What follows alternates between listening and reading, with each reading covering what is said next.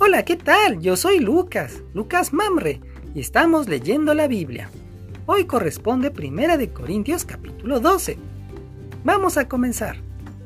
Las capacidades que da el Espíritu Santo. Queridos hermanos, quiero que sepan acerca de las capacidades que da el Espíritu Santo. Cuando ustedes aún no habían creído en Cristo, cometían el error de adorar ídolos que ni siquiera pueden hablar. Solo quienes son guiados por Espíritu Santo reconocen que Jesús es el Señor.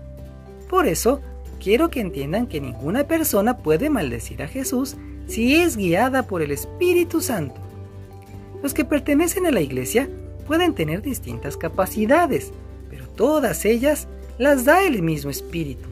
Se puede servir al Señor Jesús de distintas maneras, pero todos sirven al mismo Señor.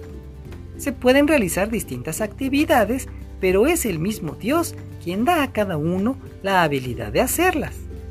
Dios nos enseña que cuando el Espíritu Santo nos da alguna capacidad especial, lo hace para que procuremos el bien de los demás.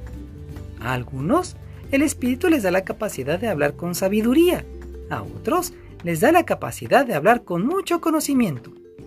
A otros les da una gran confianza en Dios y a otros les da poder de sanar a los enfermos. Algunos reciben el poder de hacer milagros y otros reciben la autoridad de hablar de parte de Dios. Unos tienen la capacidad de reconocer al Espíritu de Dios y de descubrir a los espíritus falsos. Algunos pueden hablar en idiomas desconocidos y otros pueden entender lo que se dice en esos idiomas. Pero es el Espíritu Santo mismo el que hace todo esto y que decide qué capacidad darle a cada uno. Todos son necesarios e importantes en la iglesia.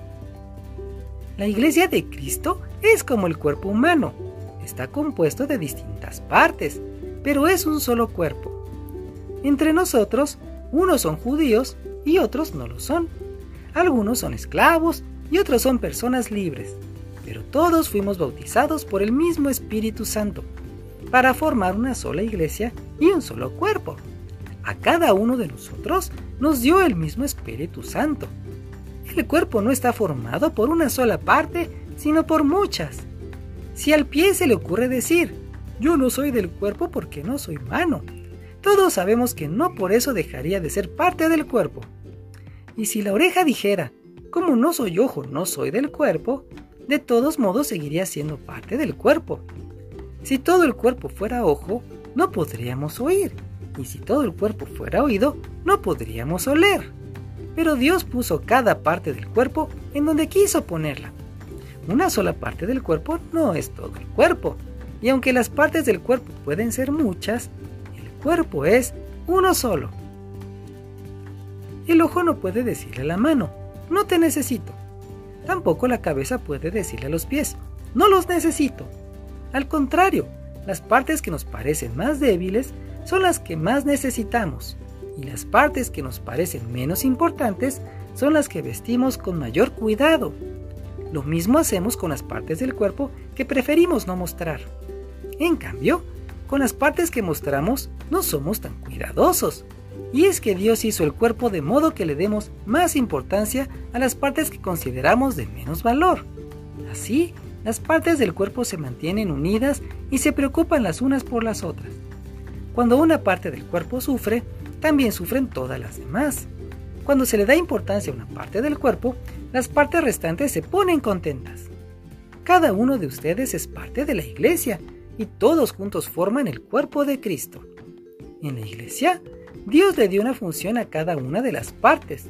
En primer lugar, puso apóstoles, en segundo lugar, puso profetas, en tercer lugar, puso maestros, y también hay algunos que hacen milagros y otros que tienen la capacidad de sanar a los enfermos.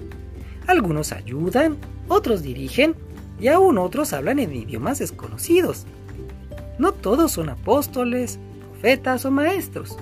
Tampoco todos pueden hacer milagros o curar enfermos. No todos pueden hablar idiomas desconocidos, ni todos pueden entender lo que se dice en esos idiomas.